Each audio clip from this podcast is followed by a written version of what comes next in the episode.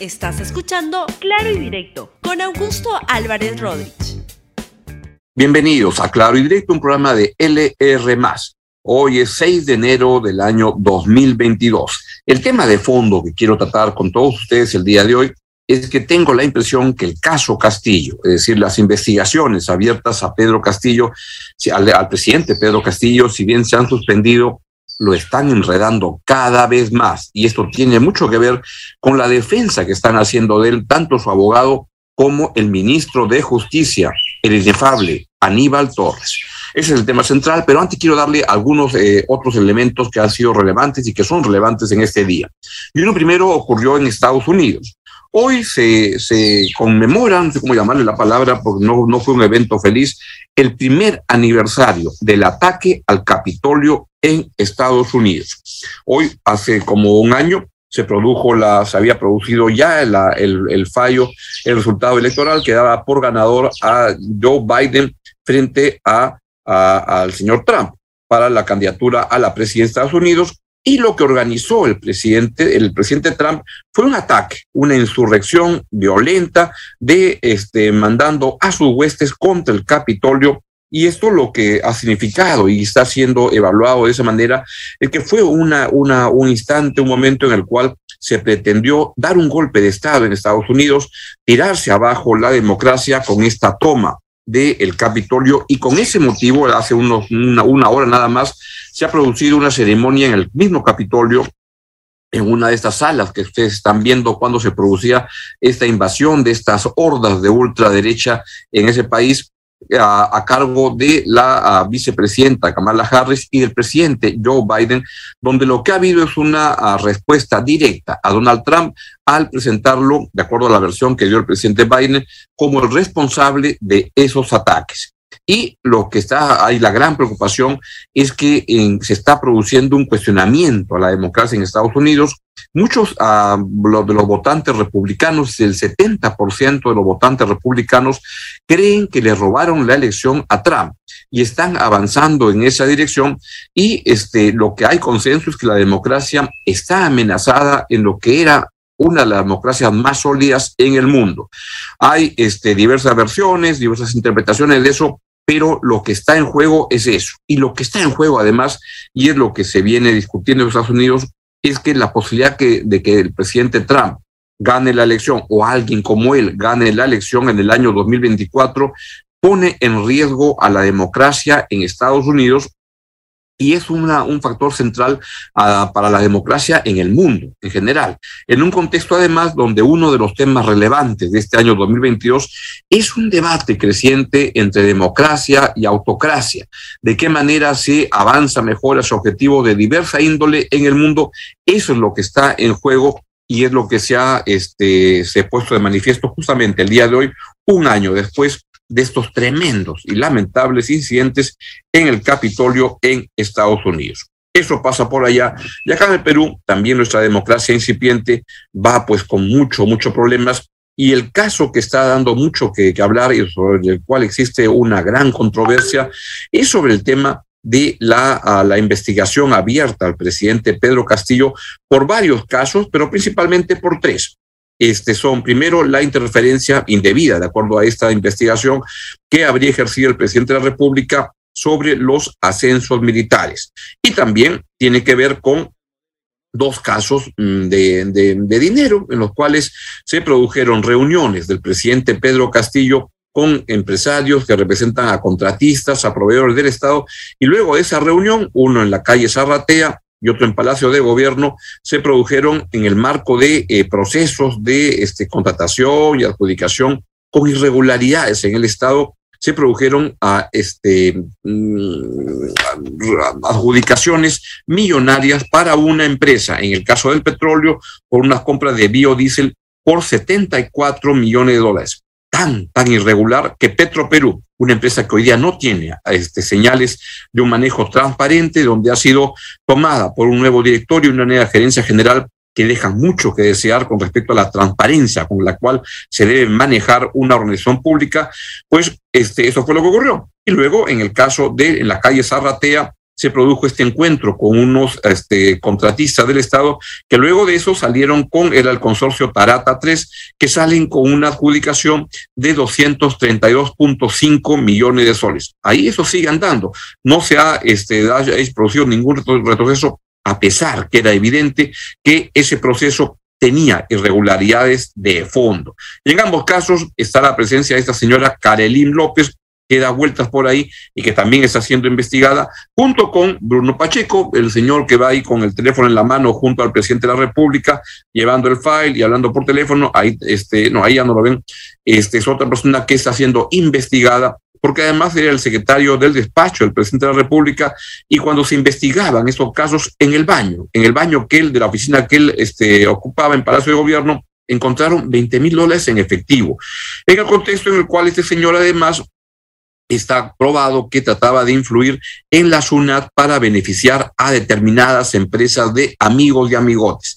Y hasta ahora yo no he escuchado ningún comentario crítico con respecto del presidente Pedro Castillo hacia su amigo, el señor y, paisano Bruno Pacheco, en un gobierno donde el ser paisano casi parece una patente de corso para hacer lo que les da la gana. Bueno, en ese contexto, la ah, saliente presidenta del Tribunal Constitucional, la señora, la autora María Nela Ledesma, ayer en su cara le metió un tremendo torpedo al presidente Pedro Castillo cuando le dijo basta ya de secretismos, de actos reservados bajo cuatro paredes, de hablar por hablar sobre el pueblo. Al pueblo se le habla con transparencia y no como lo está haciendo el presidente Castillo. Eso no, lo dijo, pero todos interpretaron que era lo que le estaba diciendo en su cara pelada al presidente de la República. Escuchen a la, a la expresidenta del Tribunal Constitucional, la doctora Marianela Leder. Que una real democracia no se puede ejercer el poder y dirigir un organismo público, digo en este caso el Tribunal Constitucional, al margen del escrutinio de los ciudadanos hacia quienes no debemos. Es un deber constitucional y ético mantener informada a la población, pero de manera oportuna. Ello forma parte de una gestión transparencia, transparente. Basta ya de secretismos de actos reservados bajo cuatro paredes.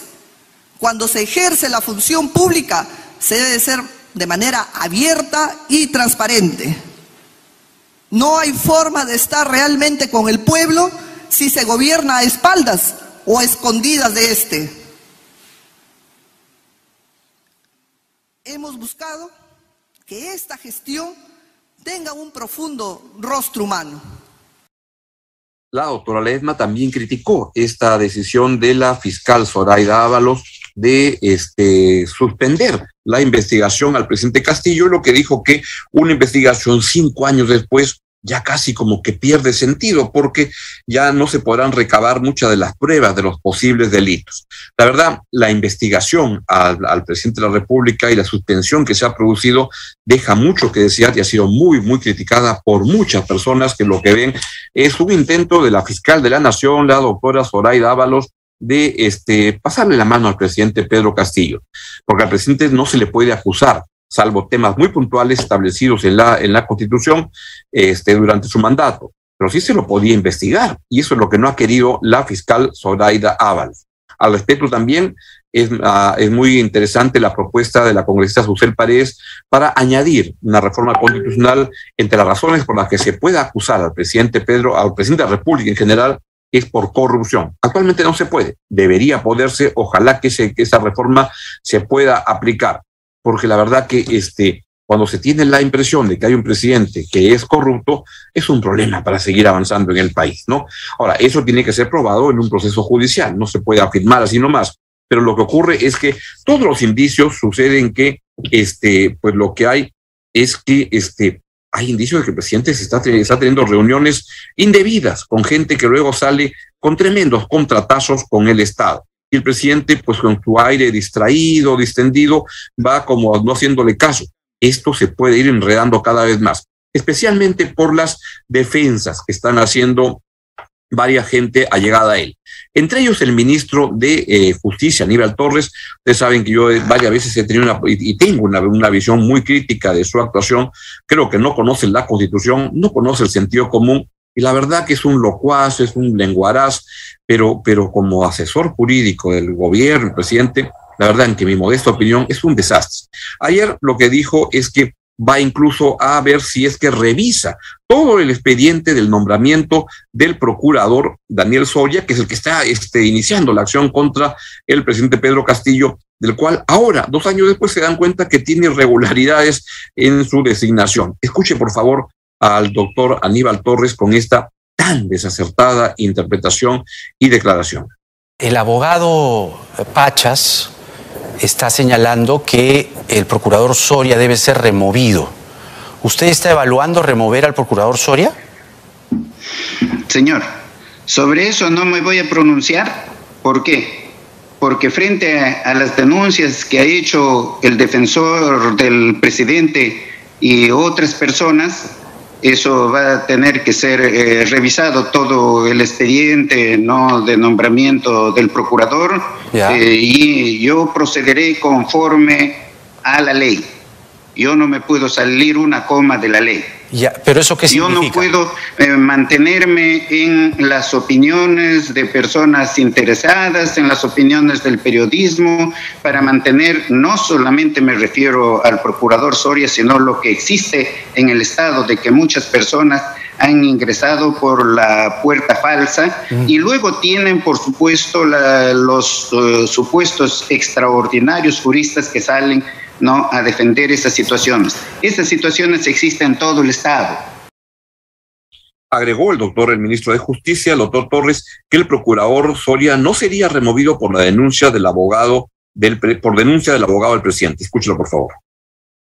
No está en cuestionamiento el hecho no de que el señor Soria haya denunciado, aunque en la denuncia hay barbaridad y media hasta el extremo de decir, por ejemplo, que una licitación eh, no valdría porque este, el ganador no hizo ninguna observación y los otros postores sí hicieron observaciones. Cosas por el estilo. No va, eh, él no está siendo cuestionado por eso. No. Usted me ha mencionado el cuestionamiento que ha hecho el defensor del eh, presidente por supuesto que si es en ese hipotético caso, si eso ocurre, si se comprueba que realmente no reunían los requisitos, ¿no? Y, se les remueve, por supuesto que la prensa va a venir encima. El procurador Soria no va a ser removido por la denuncia.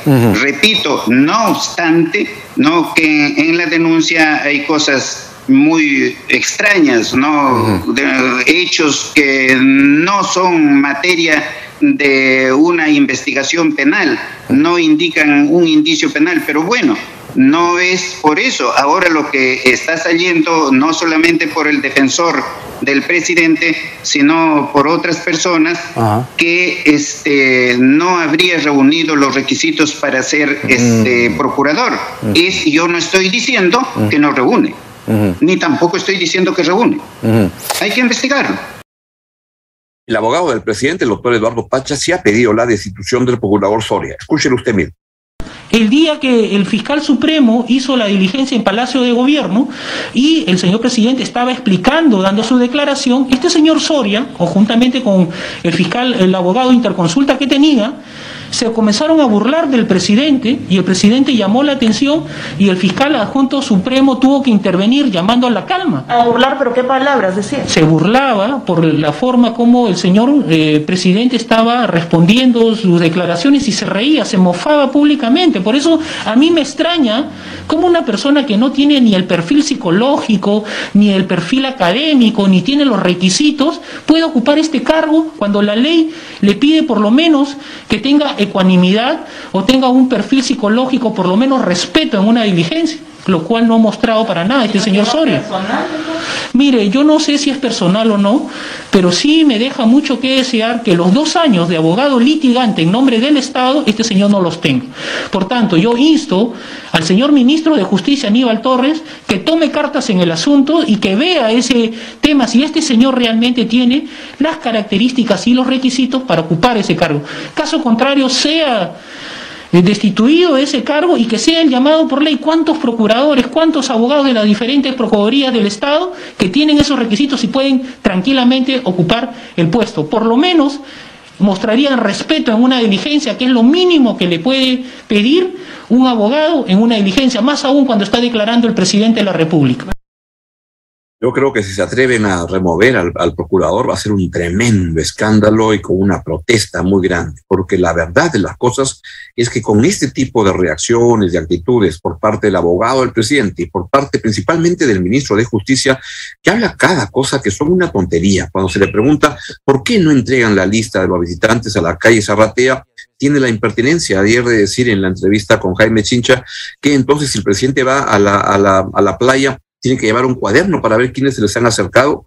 Acá lo que estamos está hablando no es de una visita a la playa, lo que se está hablando es de encuentros del presidente de la República que tienen todo el tono, tienen todo el olor, tienen todo el mal olor a corrupción, donde gente que luego de reunirse con el presidente sale con contratazos con el Estado y que se encuentra que las oficinas y la gente vinculada al presidente encuentran billete en efectivo y van dejando la evidencia. El presidente de la República en los WhatsApps, el, el exsecretario de la, de, del espacio presidencial, Bruno Pacheco, va dejando los rastros de las cosas que han ocurrido. Y tengo la impresión que si bien la señora, la fiscal de la Nación, la doctora Zoraida Ábalos, le quiere pasar la mano al presidente de la República, lo que va a ocurrir es que en el camino van a ir apareciendo más informaciones. Y no me, no me sorprendería que las principales eh, informaciones aparezcan justamente de Bruno Pacheco que no debe ser muy leal con el presidente Castillo y cuando se sienta más en riesgo, igual que la señora Karelin López, lo que van a hablar es qué es lo que pasó y van a ofrecer más información y eso lo va a acabar hundiendo al presidente de la República. Y en ese caso, la suspensión de la investigación puede este, quedar ahí suspendida. Pero en el Congreso lo que va a haber es un clamor en el país de decir cómo podemos tener a una persona así en la presidencia de la República, con todo el problema que va, va a significar de tener vacancias y todo lo que ya conocemos, el país vive una inestabilidad muy grande, pero la verdad que en el momento actual el principal promotor de esta inestabilidad es el señor Pedro Castillo con una irresponsabilidad para ejercer el cargo que lo convierte en el principal promotor de su destitución, en el principal promotor de su vacancia. Esto es muy, muy malo para el país y se ve que alguien que este, sigue ejerciendo la, presidencia de la República sin haber aprendido absolutamente nada, sin tomar conciencia de la responsabilidad que el país le ha, le ha otorgado y sin tener expresiones de transparencia reales en la gestión pública y haciendo además un mal gobierno. Había una idea de que iba a haber un cambio de gabinete para poder mejorar la gestión pública. Hasta ahora nada de verdad que actúa en cámara lenta, con unas decisiones como presidente tan, tan despacito, tan lentas, y para lo único que es rápido es para reunirse con proveedores del Estado, que luego salen con tremendos contratos con el este, sector público. Esto me da la impresión que se está complicando mucho y que el presidente Castillo, al paso que va, va a ser difícil que pueda retener la presidencia de la República por su exclusiva irresponsabilidad. Ojalá que cambie, ojalá que se corrija, ojalá que designe un mejor gabinete, ojalá que tienda alianzas con, el, con sectores este, pensantes de centro del, Congreso y ojalá que actúe con transparencia y no como ahora obstaculizando las investigaciones cuando manda a su abogado a decir que quiere destituir al procurador general del, del Estado y también sin plantear hasta ahora una política anticorrupción mínima, básica, que apueste por la decencia en el ejercicio de la función pública. Esto al presidente de la República hasta ahora le interesa un pepino. Última noticia, la, de, la del estribo que quiero plantearles, es una buena noticia. Hay, hay, un, hay un gran este, tenista, Novak Djokovic, que es el número uno del mundo hoy en día arranqueado y que había ido a Australia este, para jugar el campeonato en ese país. Y lo que ocurrió es que el señor Djokovic no se quiere vacunar, no se vacuna y aduce mil razones. Él es muy simpático, etcétera, pero lo que sucede es que no se quiere vacunar y lo que ha ocurrido es que el gobierno de Australia le ha dicho que no puede entrar que la visa de ingreso no permite exenciones de gente que no se vacune. Ellos son muy cuidadosos con todo y que lo más importante, por más buen tenista y el mejor tenista del mundo que sea uh, Novak Djokovic, nadie tiene corona. Nadie tiene corona y todos deben cumplir la ley. Entonces Djokovic no va a poder entrar a, Australia, estaba detenido en el aeropuerto de Melbourne en un hotel lo más probable es que luego tenga que irse, pero si no hay vacuna, no hay posibilidades de entrar. Y qué buen ejemplo para el Perú, para el mundo y para el Perú, de que nadie tiene corona. Porque en el Perú hay gente que no tiene corona, pero cree que tener sombrero es la patente de corso para hacer lo que le da la absoluta gana. Eso no está bien en el caso del presidente Castillo en el Perú. Eso no está bien con Djokovic en este, tratando de entrar a Australia para jugar el campeonato, el Open de Australia, que es una instancia importante de los campeonatos mundiales. Muy bien, es todo lo que les quiero, les quería contar esta mañana. Les agradezco su presencia. Nos vemos mañana aquí a las 10 y 30 de la mañana en Claro y Directo en LR. Cuídense mucho. Adiós. Chao, chao. Gracias por escuchar Claro y Directo con Augusto Álvarez Rodríguez. Suscríbete para que disfrutes más contenidos.